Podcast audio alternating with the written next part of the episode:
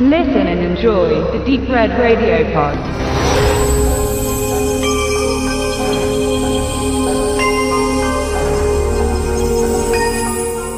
Meinen ersten Beitrag widme ich einem kleinen, ich würde sagen Gruselfilm, der ziemlich unter dem Radar läuft. Und zwar Die Mächte des Wahnsinns oder im Original In the Mouth of Madness von dem großartigen John Carpenter. Wir begleiten John Trent, gespielt von Sam Neill, der wohl hauptsächlich als äh, Dr. Alan Grant aus Jurassic Park in Erinnerung ist. Trent ist seines Zeichens Privatdetektiv und ein ziemlich überheblicher Kotzbrocken. Erinnert ein wenig an den von Jack Nicholson verkörperten Jake Gittes in Chinatown. Trent wird von seinem Verleger Jackson Harglow, immerhin Charlton Hessen, angeheuert, weil der ein ernstes Problem hat. Sein Top-Autor Sutter Kane, gespielt von unserem Jürgen Herkaloy Prochnow, ist verschwunden. Kane ist der bestverkaufte Horrorschriftsteller, den der Verlag je gesehen hat, und man hätte gern sein neuestes Buch, an dem er vor seinem Verschwinden gearbeitet hat. Den Hype, den seine Bücher lostreten, ist nicht zu verachten. Man bringt die aufkommenden Gewalttaten, die sich global ausbreiten, in Verbindung mit seinen Werken.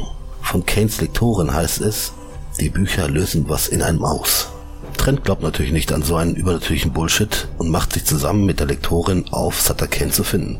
Ab dem Zeitpunkt schafft es der Film tatsächlich, eine albtraumhafte Atmosphäre zu entwickeln, die nicht durch Schockeffekte erzeugt wird, sondern eher durch skurrile Situationen und verschrobene Charaktere in einer an Twin Peaks erinnernden Kleinstadt.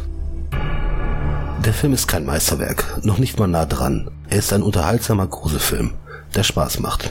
Es ist ein guter Carpenter, der mit einer Leichtigkeit und Verspieltheit inszeniert ist, dass man gerne über das Overacting der Schauspieler und den TV-Look hinwegsieht. Klar ist auch, dass sich Carpenter bei Lovecraft und den Cthulhu-Mythos bedient, was meiner Meinung aber nach kein Manko ist, sondern das Gegenteil. Es gibt zu wenig davon. Außerdem mag es stören, dass der Film keine einzigen Sympathieträger hat. Er besteht im Wesentlichen aus Arschlöchern und Nervensägen. Aber ich finde, ein Horrorfilm braucht auch nicht unbedingt einen sympathischen Helden. Der Film hat viele Unzulänglichkeiten, aber auch einen gewissen Charme, den für mich unterm Strich zu einem sehenswerten Stück Genrefilm macht. So, jetzt noch ein paar Facts. In the Mouth of Madness ist der dritte Film von Carpenters apokalyptischen Trilogie und fing mit dem ungleich besseren Das Ding aus einer anderen Welt an, der zwar heute ein Kultfilm ist, aber damals auch an den Kinokassen floppte. Apropos Nervensägen und Kotzbrocken. Der Junge auf dem Fahrrad, also der mit den Spielkarten zwischen Speichen, ist übrigens Hayden Christensen, also der spätere Darth Vader. Finanziell war der Film allerdings nicht so der Burner. Ähm, laut IMDb hatte der Film ein Budget von 8 Millionen Dollar und hat 9 Millionen eingespielt, also kann man schon von einem Flop reden. So Leute, von mir war's das. Haut rein und bis denne.